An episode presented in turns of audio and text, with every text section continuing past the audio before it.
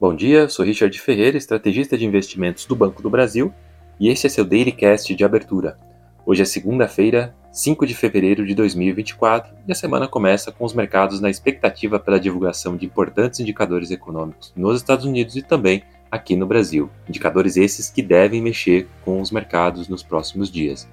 Nos Estados Unidos, o mercado aguarda a divulgação dos PMIs de serviço e também composto referentes ao mês de janeiro, e os investidores ainda repercutem a decisão do Fed e também os dados mais recentes do relatório de emprego payroll, que acabaram dando banho de água fria nos investidores, principalmente aqueles que apostavam em um início do ciclo de cortes de juros já na próxima reunião de março. Futuros das bolsas hoje pela manhã operam majoritariamente em alta. Dow Jones sobe 0,35%, o S&P 1,07 e o Nasdaq 1,74. Na Europa, a gente também tem a divulgação dos PMIs de serviço e composto, referentes ao mês de janeiro, além do índice de preços ao produtor da zona do euro referente ao mês de dezembro, esse que é um importante indicador aí de inflação do atacado no bloco. Na agenda da semana, vários indicadores relevantes devem ser divulgados, destaque aí para as vendas no varejo da zona do euro e também para o boletim econômico do Banco Central Europeu. As bolsas europeias seguem o otimismo de Wall Street, todas operam em alta. Em Londres, a valorização de 0,54%, Paris 0,13%, Frankfurt 0,28%. Na Ásia, mais um dia e sem dados muito relevantes do ponto de vista econômico.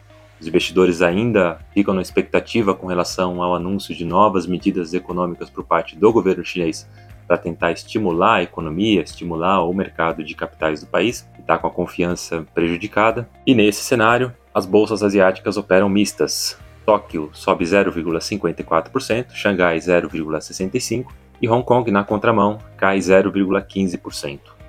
No Brasil, hoje pela manhã, o mercado aguardava a publicação do Boletim Focus do Banco Central.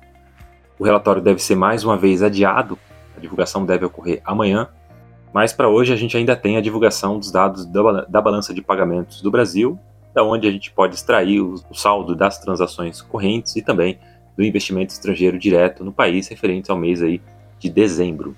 Hoje também a gente deve ter a divulgação dos PMIs de serviço e composto aqui do Brasil, ambos indicadores aí referentes ao mês de janeiro. Para a agenda da semana, a gente deve ter dados importantes de inflação sendo divulgados aí nos próximos dias. A gente tem o IGPDI da Fundação Getúlio Vargas e também o IPCA, que é o indicador oficial aí do Banco Central, utilizado pelo Banco Central. Além de dados de atividade econômica, a gente deve ter a divulgação da PMS com o volume de serviços e também a PMC com, aí, com as vendas do varejo, ambos indicadores aí referentes ao mês de dezembro.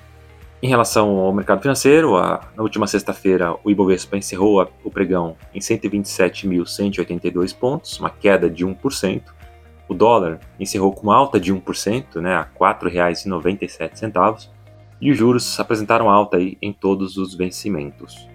Ficamos por aqui, um bom dia a todos e até a próxima.